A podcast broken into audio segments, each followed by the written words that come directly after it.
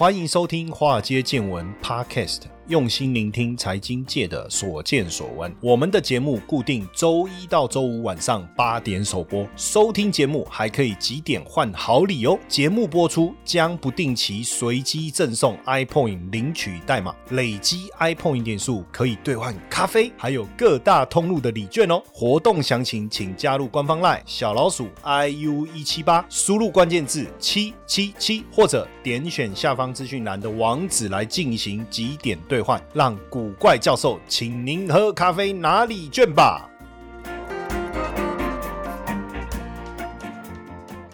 股票市场千奇百怪，见怪不怪。大家好，我是古怪教授谢承彦。哇，这个巴菲特晚节不保啊！阿 Q 公啊，呢弄高十几回啊，今嘛那是不要弄了，没有了。我其实哦，只是吃我们。巴菲特八神的豆腐啦，因为今天的主题我要谈苹果嘛，苹果应该是说二零二二年整年度来看，股价呢差不多也也跌了将近三成哦，那现在就是在这个一百三附近做一个震荡哦，算是呃十四呃呃，应该是讲说原本这个三兆美元的市值哦，现在已经陷入了两兆美元的保卫战哦，那整个 iPhone 生产呃也陷入了。十四年来最差表现哦，就是整个整个股价的表现，十四年来最差哦，我觉得啦哈。那当然，苹果本身目前的财务状况还是很健全，现金也是很充裕哦。那以 iPhone 为主的生态系所带来的服务收入还是源源不绝，没下面代起。但是呢，当然大家对于 iPhone 的买气哦，受到全球经济前景不明的影响，还有目前中国这个疫情扩散迅速恶。恶化所波及的苹果的生产还有消费，当然感到忧心啊，这个可以理解哈。当然有时候我们也可以比较一下嘛，股价表现不好，我们就找一个人来比嘛，我们就跟特斯拉来比跨麦嘛，对不对？哦，你特斯拉你熊博你嘛，股价光十二月就跌了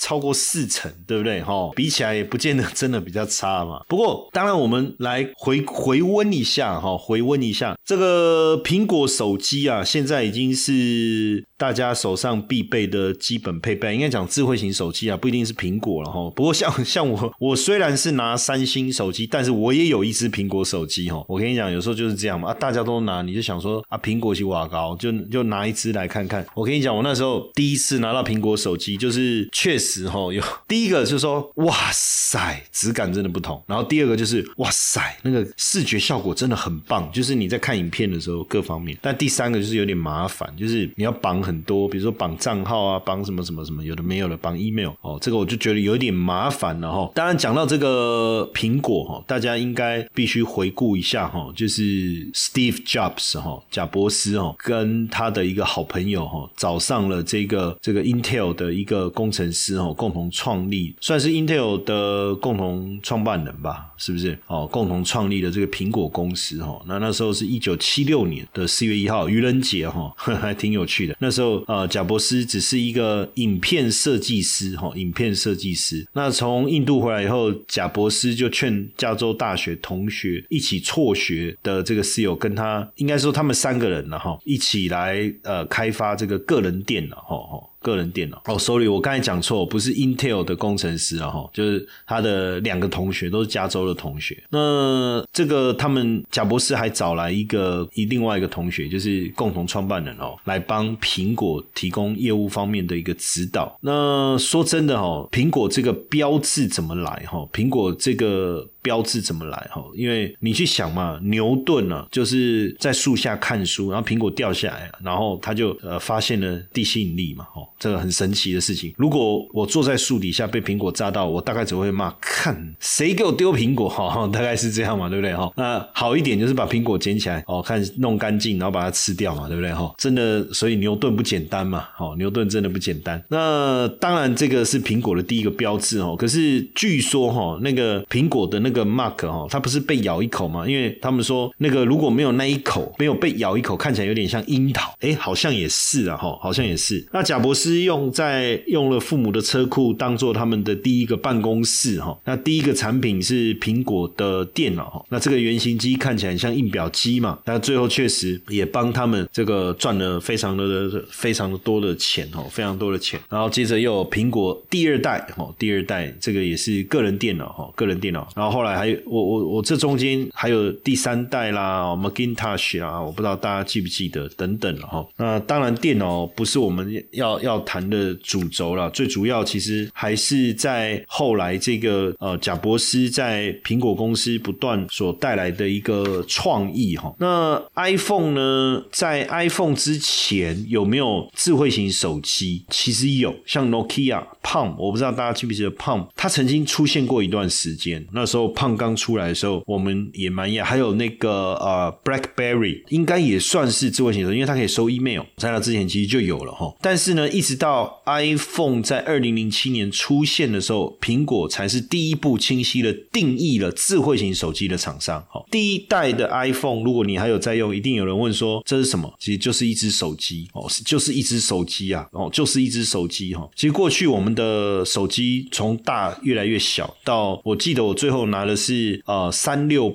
V 三六八八那个折叠手机，小到可以放在衬衫的口袋里面。所以那时候呃智慧型手机出来的时候，其实我很不喜欢。最主要的是因为我觉得怎么又变那么大？好不容易手机变小，怎么又变那么大？哦，是这样。哦，那我们来回顾一下 iPhone 二零零七年六月二十九号。哦，六月二十九号，这个是 iPhone 的手机出现哈。那时候改变了大家的使用所认知的一个手机，对不对？哦，那时候也没有 App Store，也没有中文，也没有什么输中文输入法了，回讯息还是用英文。那呃触控。画面其实有点小哈，对不对？但图形化的界面已经开始哎，让人家觉得很惊艳了哈。那到了 iPhone 三 G，就是二零零八年七月十一号，因为它可以用，已经开始有 App Store 了，然后因为可以用三 G 连线哦，那开始有了三 G 这个名字。然后到了 iPhone 三 GS 哦，三 GS 相机也升级了到三百万画素了，可以拍影片了哦。那当然，苹果软体生态的快速发展，照片啊、音乐啊、应用程式啦，但是呢，还没有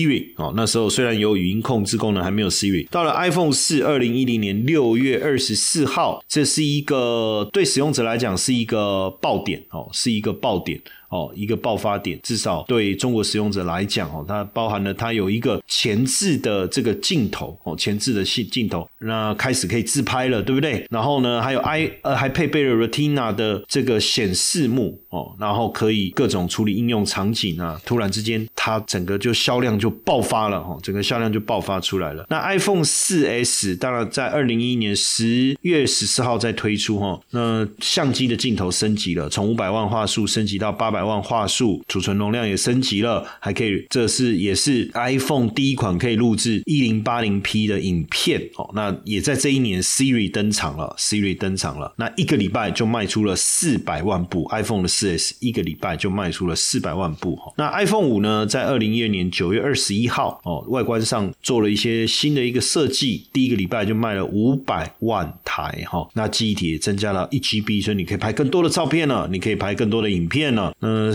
荧幕也变大了哦，荧幕也变大了。那这个时候，当然，Android 的手机也开始紧追在后哦，紧追在后。那这个时候，很多世界各地呃的人，当然也开始呃越来越接受这个 iPhone 了哈。那 iPhone 五 S 跟 iPhone 五 C 哈，二零一三年的九月二十号，这时候大家感觉说苹果好像失出了失去了一点创新能力了哦。虽然这这新的型号上第一个礼拜也卖出了九百万九百万部，但是呢，这个基本上。是不是够吸引人？不过这时候 iPhone 的五 S 呢，引入了 Touch ID。有双闪光灯，还有慢动作影片等等。那 iPhone 六跟六 Plus 哈，二零一四年九月十九号上市了。iPhone 六、iPhone 六 Plus 绝对是一个呃很大的作品哦。为什么？第一个在手机上推出了两个荧幕尺寸，就稍微有一点比较大的一个变化了哈。那第一个礼拜，苹果就卖了一千万台手机，不会再固执在过去它所谓的四点三寸，因为那个是手拿最好的尺寸。可是说真的，荧幕太小哦，真的很多。功能，比如说看照片啊、看影片啊、滑网页啊，说真的也不不方便哦。那从荧幕开始扩大以后，哎，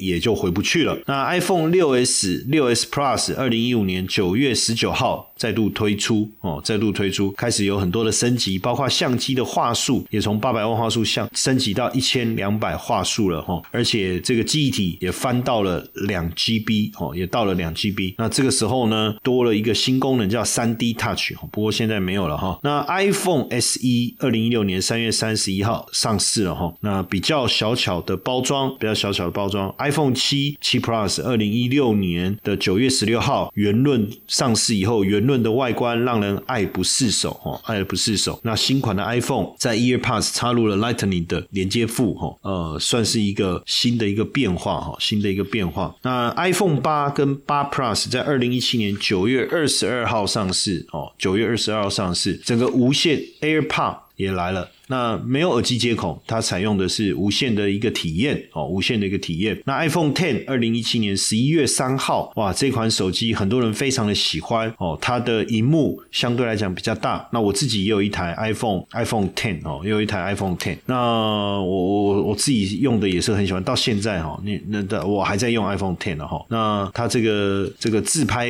也有人像模式哈，还有带景深的一个拍照哦，真的是挺不错的哈。那 iPhone Ten S 跟 Ten S Max 哈，二零一八年九月二十一号上市哈。苹果把 iPhone Ten 的科技哦，都延伸到了这一代哈。那苹果公司，苹果在二零一八年九月 Steve Jobs 所举办的活动中，宣布了 Ten S 跟 Ten S Max 哈，直接跳过 iPhone 九哦。那这个型号，这个名字大家觉得很棒嘛？就是好像一个升级，然后 A 十二晶仿生晶片的处理能力更强了，电池的消耗呃也也也减弱了哦，而且增加了四 K 影片的拍摄功能。那如果你你是用这个 Tennis Max 啊，哇，你就会觉得说这个荧幕真的很大，很很很棒哦。但是确实是比较重哦，确实是比较重。那再来就 iPhone 的 Ten R，二零一八年十月二十六日哦又起来了。那当然。又有一些些些微的改变哦。那 iPhone 十一在二零一九年九月二十号诞生，iPhone 十一上上市是苹果产品线中最便宜的，但是又有足够的新功能，六点一寸的液态这个视网膜显示屏哦，那又有六种颜色可以选择，让相机功能又加强，确实让人家兴奋。到了 iPhone 十一 Pro 是二同 iPhone iPhone 十一 Pro 哦，那 Pro 的这个这个这个呃有顶级的这个显示幕哦，然后小巧的一个。机身，那再来 iPhone 十一 Pro Max Pro Max，那当然是二零一九年当时最昂贵的手机了哦，最昂贵的手机了。那到了 iPhone SE 哦，二零二零年四月二十四号是呃小型的 iPhone 使用者非常喜欢的哦，使用了 A 十三的仿生晶片。到了 iPhone 十二，二零二零年十月二十三号上市哦，那当然也做了一些令人。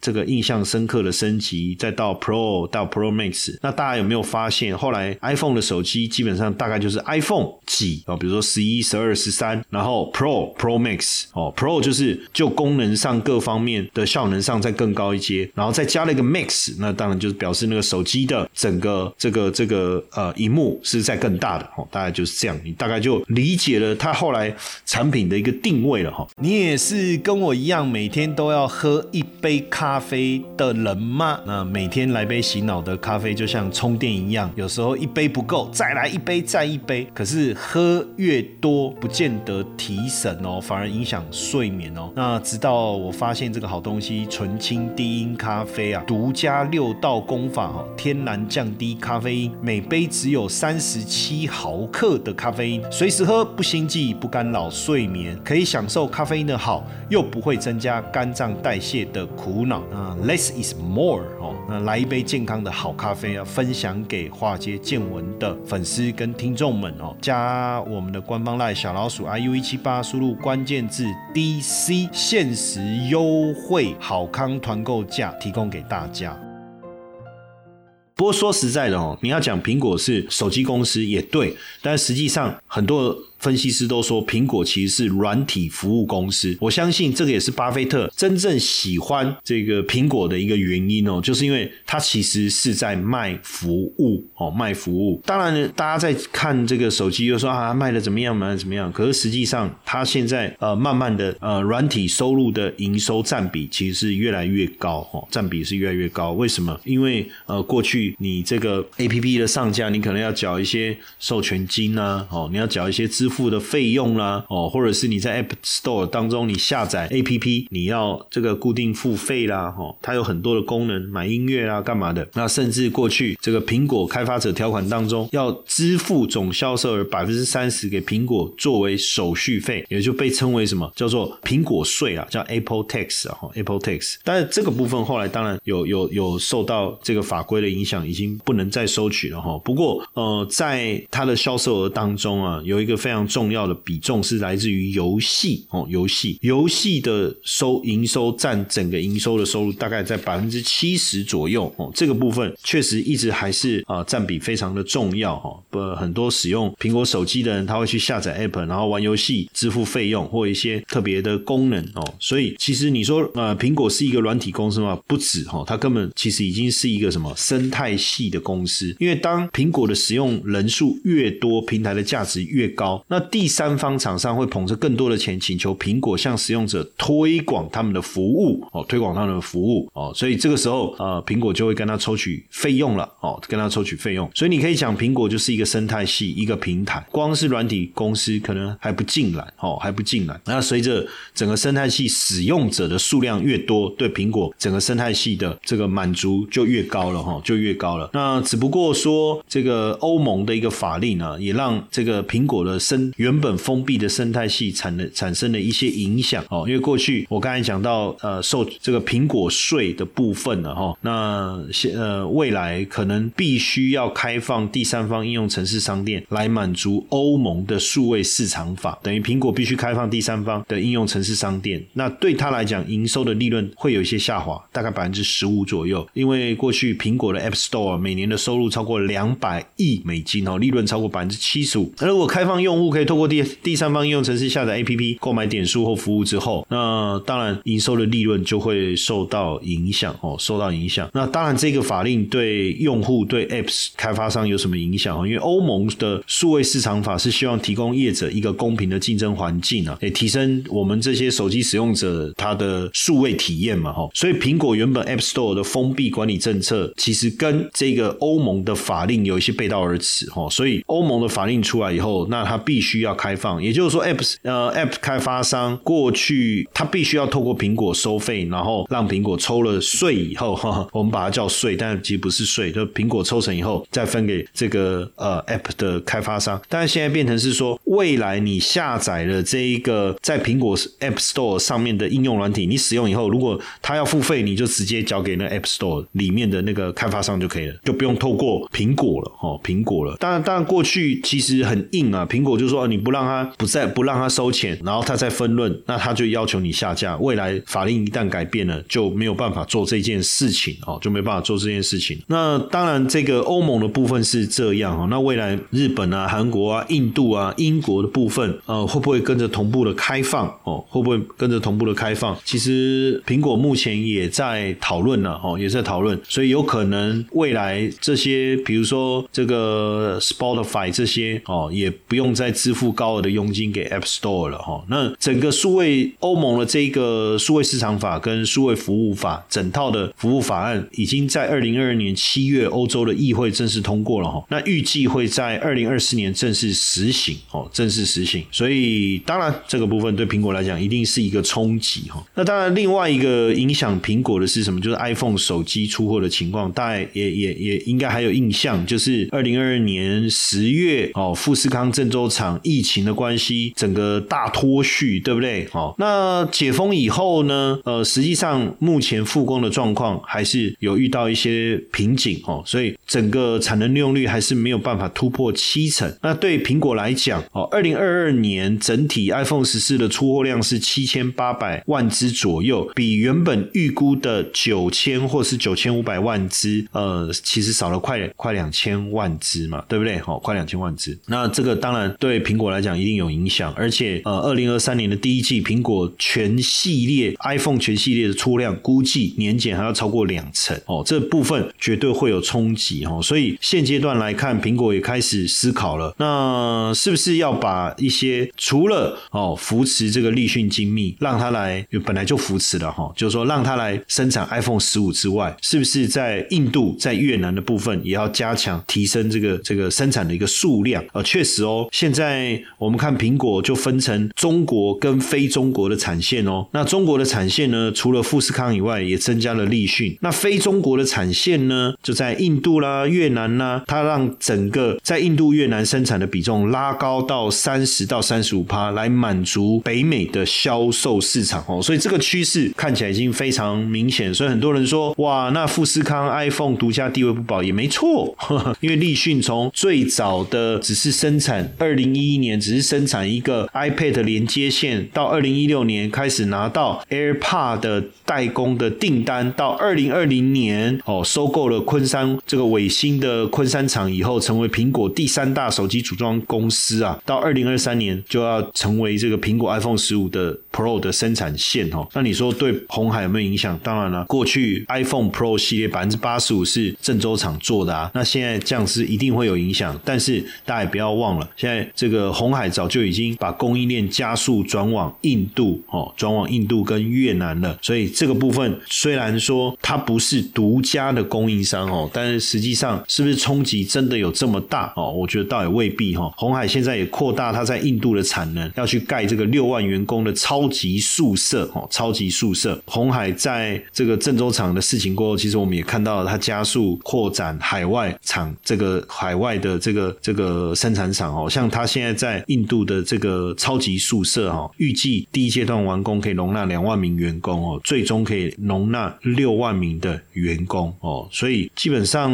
嗯，我倒不觉得说就会被取代掉哦，取代掉。那其实这样的一个情况的发的的变化，我相信这是过过程中，在疫情发生以后，大家也在观察了苹果怎么样去做未来的一个调整哦。那所以最近的股价当然受到影响。然后同学也在问说：“哎，老师，那那个苹果现在一百三就不保，万一哈？”他说：“万一跌破一百，可不可以买？”哈，其实你去想哦，苹果最近当然受到了逆风，手机市场销售不如预期。我预计二零二三年上半年应该都是这样，但是到了下半年哦，基本上如果 iPhone 十五出来，应该会有很好的一个机会。然后再加上软体服务的整个运作，已经有一个确定性的一个发展的一个方式了。那原本大家所担心的冲冲击哦，也会变小了。所以万一啦，因为我我觉得如果一百三你要跌破一百，那还要再跌二十五趴左右嘛，对不对？跌三十块嘛，三十块嘛，对不对？那跌这么多，那其实还蛮严重的。有这有这么惨吗？哦，当然不确定。那如果真的真的跌破一百，我觉得是很好的买点。我觉得是很好的买点。当然，我我我我们吃了一个巴菲特的豆腐哦，讲晚节不保，其实倒也不是了哦，只是说最近股价确实呃，整个二零二零年的股价。表现低迷的情况下，让人家觉得说哇，苹果怎么变这样？可是实际上，它确实销售量掉了很多，掉了百分之二十几。但是整体的节奏稍微调整一下之后，应该还是可以回到它应该有的状态了。哦，所以我觉得我们就继续关注吧。哦，如果你本来就持有苹果的股票的的同学，你就继续享受它的这个稳定的收入嘛，好不好？哦，那当然，如果你没有买，还还想想要介入的，想要参考的，那当然要看一下后面有没有更好的机会喽。